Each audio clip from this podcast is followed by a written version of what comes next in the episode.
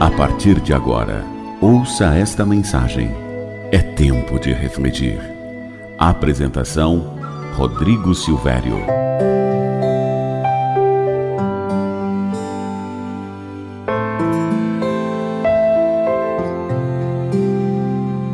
Olá para você que me ouve, tudo bem? Você pode me responder a uma simples pergunta: Você é rico ou pobre? Onde está firmado o seu senso de riqueza? Enquanto você pensa, escute esta pequena história. Um dia, um pai de família muito rica decidiu ensinar ao filho como é bom ser rico. Resolveu levar o garoto para viajar para o interior e mostrar como é difícil a vida de pessoas pobres. Eles passaram um dia e uma noite num pequeno sítio de uma família muito pobre. Quando retornaram da viagem, o pai perguntou ao filho: Como foi a viagem? Muito boa, papai. E você entendeu a diferença entre a riqueza e a pobreza? É claro que sim. E o que você aprendeu? perguntou o pai. O filho pensou um pouco, passou a mão no queixo e olhou com aqueles olhinhos pequenininhos para o seu pai e disse: Pai, eu vi que nós temos um cachorro em casa. Eles têm quatro. Nós temos uma piscina que alcança o meio do jardim eles têm um riacho que não tem fim. Nós temos uma varanda coberta e iluminada. Eles têm uma floresta inteira.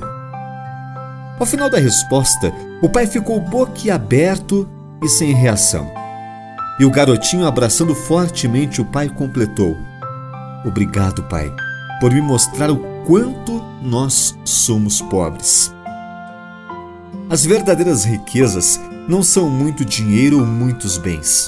A verdadeira riqueza é uma vida cheia de amor, de simplicidade e de conhecimento de Deus.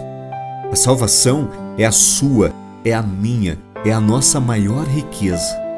As riquezas espirituais são muito mais importantes do que as riquezas materiais. Em Mateus, capítulo 6, versículos 19 ao 21 está escrito: não acumulem para vocês tesouros na terra, onde a traça e a ferrugem destroem e onde os ladrões arrombam e furtam. Mas acumulem para vocês tesouros nos céus, onde a traça e a ferrugem não destroem e onde os ladrões não arrombam nem furtam. Pois onde estiver o seu tesouro, ali estará o seu coração. Olha, é preciso ter muito cuidado com as riquezas materiais. Elas são sim importantes para termos o nosso sustento no dia a dia.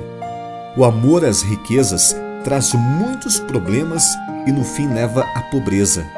Quando temos riquezas, devemos reconhecer que tudo vem de Deus.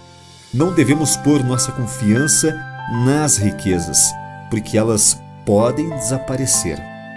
Pense nisso. E agora me responda aqui abaixo nos comentários: você é rico ou é pobre? Um grande abraço. Não esqueça de compartilhar esta mensagem com alguém que você ama. Se você ainda não é inscrito no canal, eu peço que você se inscreva. Deus abençoe, tenha um ótimo dia. Tempo de refletir.